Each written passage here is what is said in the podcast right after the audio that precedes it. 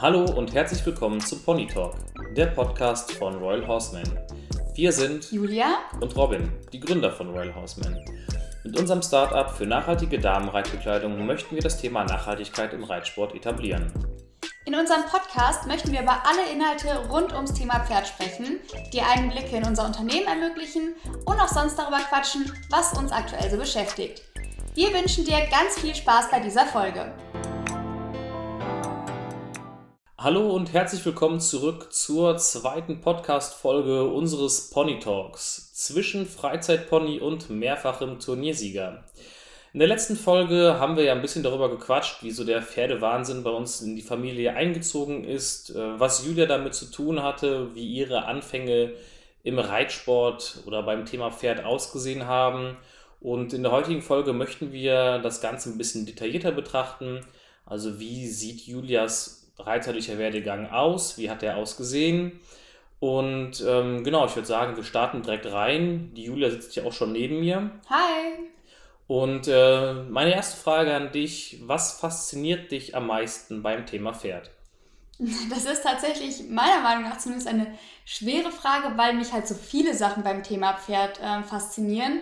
Aber ich sage jetzt mal, wenn ich mich ganz, ganz kurz fassen müsste und es auf den Punkt bringen wollen würde, dann finde ich es einfach faszinierend, ähm, was die Pferde uns Menschen quasi gegenüber für ein Vertrauen mit sich bringen. Und ja, einfach deren Vertrauen in uns, aber auch die Vielseitigkeit der Pferde, also dass, wie verschieden sie einsetzbar sind, auch hier in den verschiedenen Disziplinen und so weiter und so fort, die verschiedenen Charaktere und äh, ja, die verschiedenen Interieure und Exterieure, die sie quasi durch die verschiedenen Rassen mit sich bringen.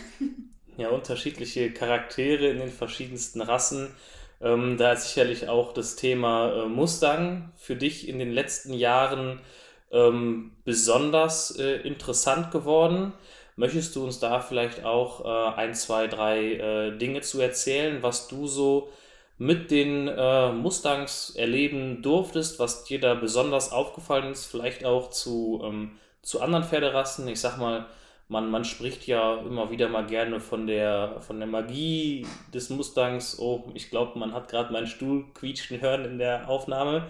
Das, äh, ich wollte es jetzt nochmal vormachen, jetzt passiert es natürlich nicht mehr, dass er quietscht. Ähm, genau, aber du kannst, ähm, ja, kannst uns vielleicht da speziell zum Mustang ein, zwei, drei Sachen erzählen? Ähm, ja, also vielleicht für die, die das gar nicht mitbekommen haben, Marina und ich haben halt ähm, gemeinsam schon zweimal beim Muster Makeover teilgenommen. Einmal 2019, da waren wir aber außer Konkurrenz und auch letztes Jahr nochmal 2021. Und ähm, das ganze Thema hat bei uns eigentlich 2018 gestartet durch einen Mustang Blockover und eine Reise nach Amerika, wo wir die Mustangs kennenlernen durften. Und tatsächlich spricht man, wie du schon gesagt hast, so von der Magie der Mustangs. Das ist einfach, weil die, ja, ich sag jetzt mal nochmal, eine ganz andere Energie, sage ich jetzt mal, mit sich bringen als ähm, herkömmliche Pferde. Jetzt nicht Energie im Sinne von, oh, die sind explosiv oder haben besonders viel Power, sondern ähm, die sind einfach noch instinktgetriebener tatsächlich, ruhen aber sehr, sehr stark in sich. Also es ist jetzt nicht so, dass man jetzt sagt, oh, ein Mustang, der ist bestimmt ganz wild und rennt die ganze Zeit immer ähm, rum oder so. Die sind halt tatsächlich sehr, sehr kopfklar und ähm, sparen sich ihre Ressourcen für den Fall auf, dass sie vielleicht zum Beispiel wirklich mal fliehen müssten und sind deswegen sehr, sehr angenehm in ihrer Art und natürlich noch super fein in ihrer Kommunikation, was es einfach irgendwie total besonders macht. Ich sag jetzt mal, hm, das ist auch zum Beispiel mit dem Wi-Fi dann mal passiert, die zeigen einen einfach nochmal, dass das, was wir mit unseren Pferden in einem tagtäglichen Umgang machen, dass das gar nicht selbstverständlich ist. Ich erinnere mich da sehr gut an eine Situation, als ich neben dem Wi-Fi stand und es kam ähm, jemand auf dem Hof gefahren und stieg aus und winkte mir zu und ich stand einfach nur neben ihm und habe zurückgewunken, aber diese ich sage jetzt mal ruckartige Bewegung, und ich auf einmal meine Hand direkt neben seinem Kopf quasi gehoben habe und gewunken habe, hat ihn halt total erschreckt und das macht dann erstmal bewusst, wie grob wir uns in dem Sinne bewegen, ähm, sage ich jetzt mal, oder wie und andersrum gesehen, also wie fein die halt Bewegungen wahrnehmen und so weiter und so fort.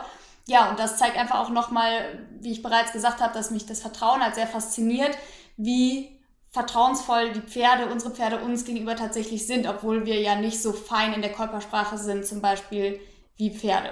Äh, für die Leute, die uns äh, noch nicht äh, allzu lange kennen ähm, oder das vielleicht aus welchen Gründen auch immer nicht mitbekommen haben, Ähm, Wi-Fi oder auch äh, Little Wildfire genannt, war der erste Mustang, der damals für die Zeit des Mustang Makeovers bei uns äh, eingezogen ist. Und im vergangenen Jahr ähm, ja, hat es dann tatsächlich äh, Skittle, ein, der zweite Mustang, der während dem Mustang Makeover bei uns war, äh, tatsächlich auch langfristig äh, zu uns nach Hause geschafft. Der äh, gehört jetzt nämlich uns, beziehungsweise der Julia. Eine kurze Frage, bereust du das?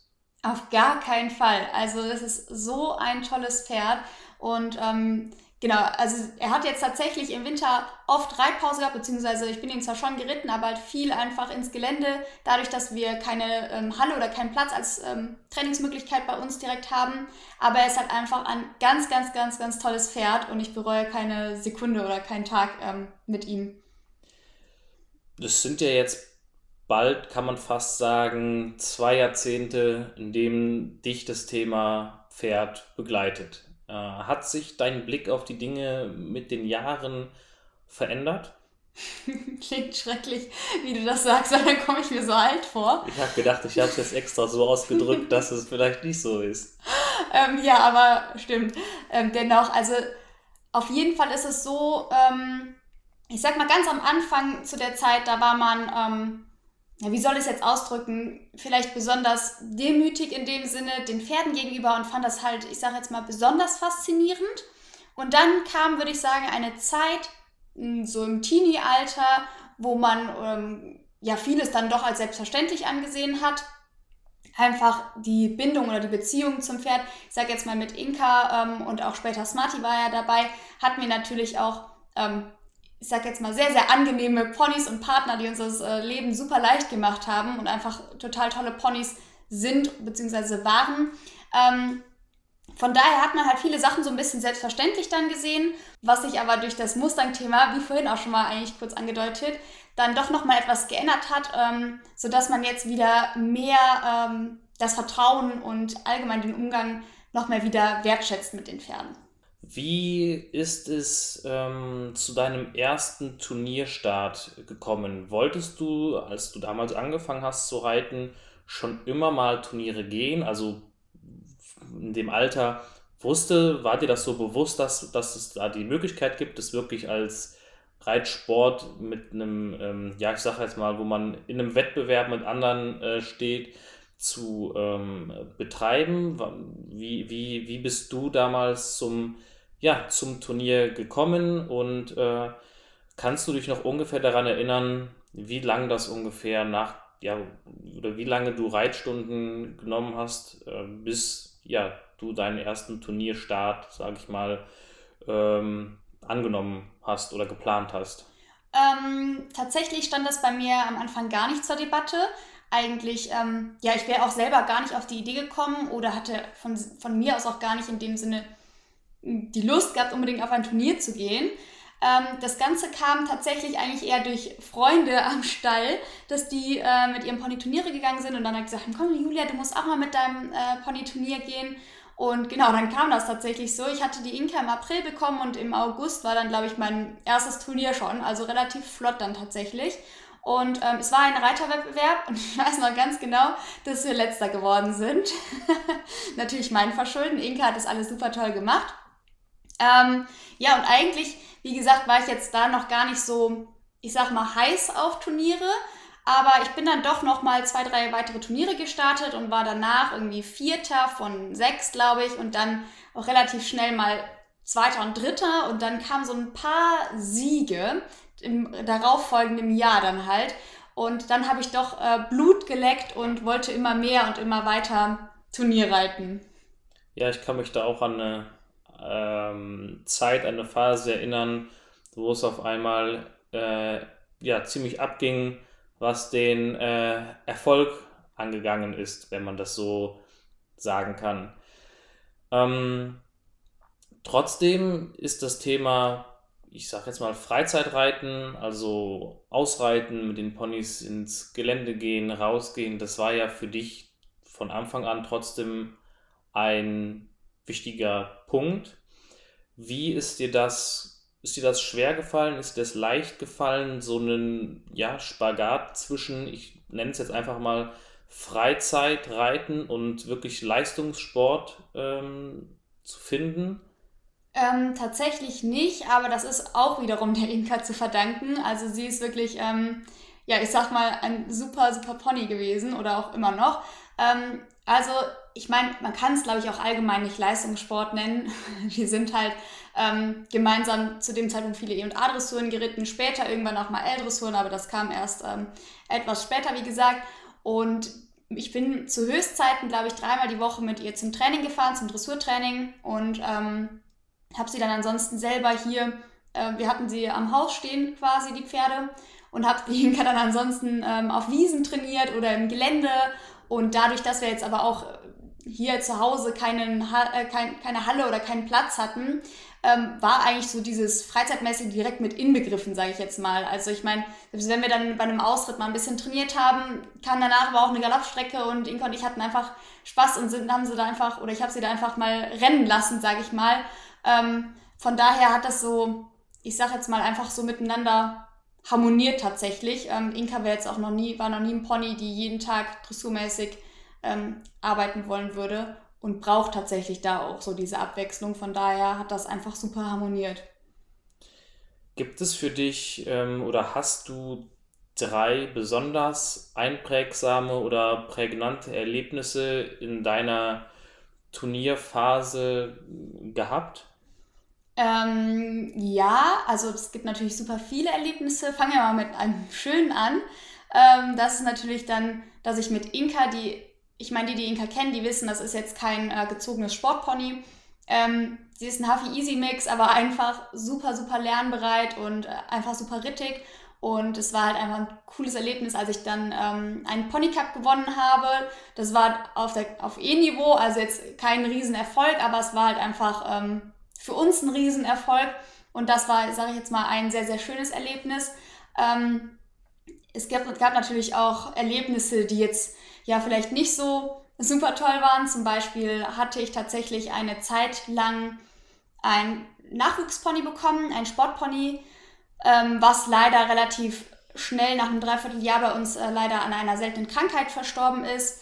Und mit diesem Sportpony bin ich auf ähm, Bundeschampionatsqualifikation gefahren fünfjährig sie und ähm, genau, da reitet man ja so A, also Qualifikation auf A-Niveau bei den Ponys. Und da war es halt so, dass man dachte, wow, man hat ein total tolles Pony und man hat vielleicht ja auch sogar eine Chance. Und dann ist man angekommen auf den Turnierplätzen und die anderen hatten alle drei oder vier Ponys mit äh, dabei für die Qualifikation. Und da hat man dann einfach so gemerkt, okay, ähm, in dem Sport ist es tatsächlich auch so, dass nicht nur ähm, Fleiß und etwas Talent in dem Sinne wichtig sind, sondern auch tatsächlich schon das richtige Portemonnaie, sage ich jetzt mal so. und ähm, genau, das war natürlich auch ein, für mich ein augenöffnendes Erlebnis, sagen wir es mal so. Und noch eine ganz negative Sache, die habe ich auch schon sehr früh erlebt. Und zwar, ähm, ja, finde ich es ganz, ganz schlimm, wenn Leute ihren Ehrgeiz über das Wohl der Pferde stellen. Zum Beispiel war das halt auch eine Prüfung, die ich zusammen mit einem Mädchen geritten bin. Und dann ähm, ja, sind wir rausgekommen aus der Prüfungshalle und sie hat ähm, ihr Pony tatsächlich mit der Gerte danach, ich will jetzt nicht sagen verprügelt, aber schon mehrmals darauf eingeschlagen, dass man sogar hingegangen ist und gesagt hat, sie soll jetzt, also mir ihr die Gerte abgenommen hat und gesagt, das geht gar nicht. Ähm, und das war für mich so ein Moment, wo ich so dachte, oh Gott, das ist grauenhaft, so will ich niemals sein. Ich will, würde niemals quasi ähm, ja, meinen Ehrgeiz oder meinen Frust ähm, über das Wohl des Pferdes stellen. Und ähm, ja, deswegen da war es auch ein prägendes Erlebnis, aber man kann jetzt natürlich nicht alle über einen Kamm scheren. Es gibt ja auch viele Turnierreiter, die sehr, sehr fair und reiten und auch auf eine artgerechte Haltung achten und, so weiter und so fort. Von daher sollte man da auch gar nicht alle über einen Kamm scheren. Aber es gibt natürlich auch immer wieder solche Leute und die, finde ich, sollte man dann auch darauf aufmerksam machen und ähm, ja, wenn man sowas sieht, das quasi nicht dulden. Also wirklich eine Bandbreite von sehr schönen bis hin zu sehr schockierenden äh, Erlebnissen, wenn man das in meinen leicht übertreibenden Worten vielleicht so ausdrücken kann.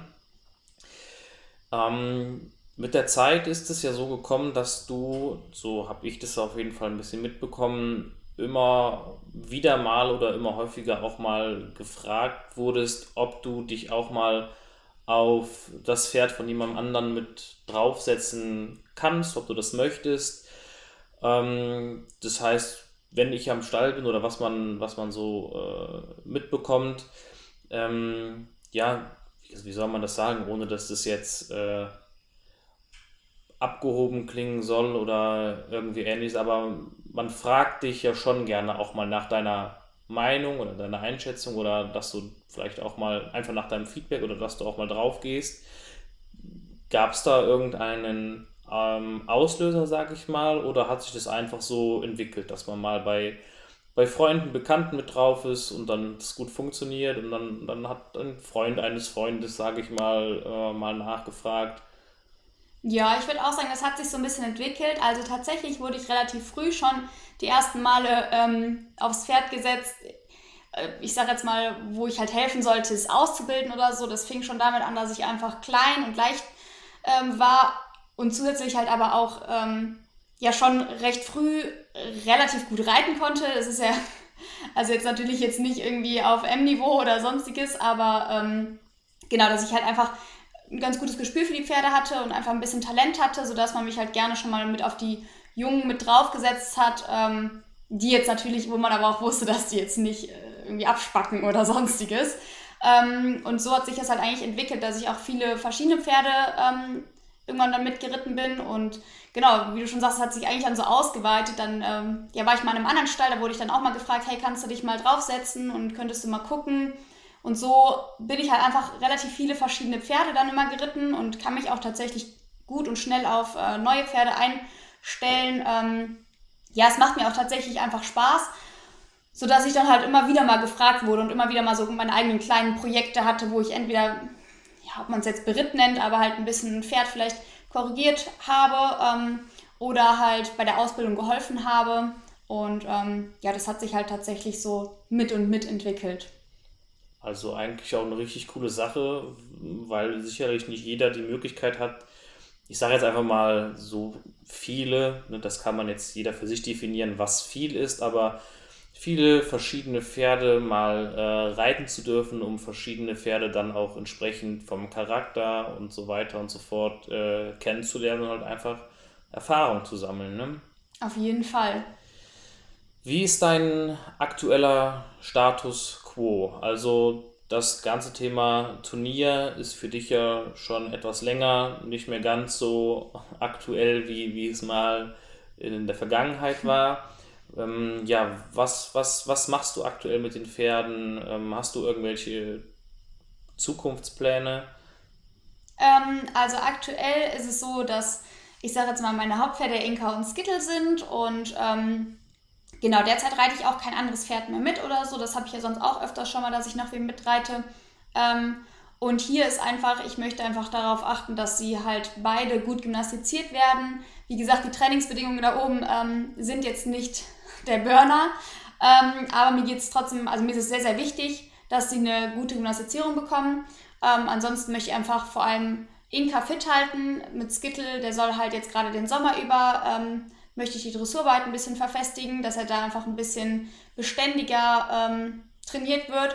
Und genau, ich habe jetzt noch keine großen Ziele und Planungen tatsächlich, weil ich derzeit ja noch nebenberuflich meinen Master mache und ähm, ja, da halt einfach auch mein Augenmerk jetzt noch derzeit viel drauf liegt, sodass ich jetzt keine großartigen Sachen mir fix plane, sondern einfach schaue, dass ich sie, ähm, ja, wie gesagt, gymnastiziere, dass wir da Step by Step vorankommen beim Skittle und die Inka ähm, gut in Schwung bleibt. Ähm, für ein kleines Verständnis vielleicht kurz, du stehst ja mit deinen beiden Pferden an einem Offenstall. Ähm, deswegen, wenn du immer sagst, dass da jetzt nicht so die Gegebenheiten sind und die Leute vielleicht immer nur ähm, primär das ja inhaltlich von der Marina vielleicht viel sehen, die ja nun mal an einem, ich sage jetzt einfach mal, richtigen Stall, wie man, wie man ihn vielleicht kennt, wie man sich das vorstellt, wenn man an einen, einen oder ja, an einen Stall denkt, an eine Reitanlage. Äh, genau, deswegen nur mal kurz zum Verständnis, nicht, dass nachher irgendwie Fragen aufkommen nach dem Motto, hey, wieso, gibt es da keine Trainingsmöglichkeiten. Also stimmt, ja. Beide Mädels, die Julia und die Marina, haben ja beide Pferde, aber die stehen nicht an den äh, gleichen Orten. Da würde ich äh, ja das auch direkt nutzen, um den Bogen zu spannen für die nächste äh, Folge. Ähm, in der nächsten Podcast-Folge möchten wir uns nämlich auf das Thema Marina konzentrieren. Marina wird dann auch in der Podcast-Folge äh, mit dabei sein, uns ein bisschen Rede und Antwort auch stehen. Das wird bestimmt eine ganz lustige, ein ganz lustiger Austausch. Aber wir möchten in der nächsten Folge gerne über Marinas erste Schritte im Reitsport äh, sprechen. Wie, wie ist sie zum Thema Pferd gekommen? Wie hat sie das vielleicht noch in Erinnerung, je nachdem? Also, du hast ja schon mal angerissen, äh, Inka und Marina sind so relativ zeitgleich äh, gekommen. Dementsprechend war Marina äh, ja von Geburt auf an wirklich immer irgendwie beim Pferdethema dabei. Aber wie das vielleicht aus ihrer Sicht ähm, war, genau. Ansonsten würde ich sagen, dass wir die heutige Podcast-Folge damit ruhen lassen. Ich hoffe, ihr hattet viel Spaß. Ähm, bis zur nächsten Folge. Das war es leider auch schon wieder mit dieser Folge. Wir hoffen, dass du ganz viel Spaß beim Zuhören hattest. Wenn dir unser Podcast gefällt, würden wir uns natürlich sehr über eine Bewertung freuen. Ansonsten wünschen wir dir alles Gute und bis zum nächsten Mal.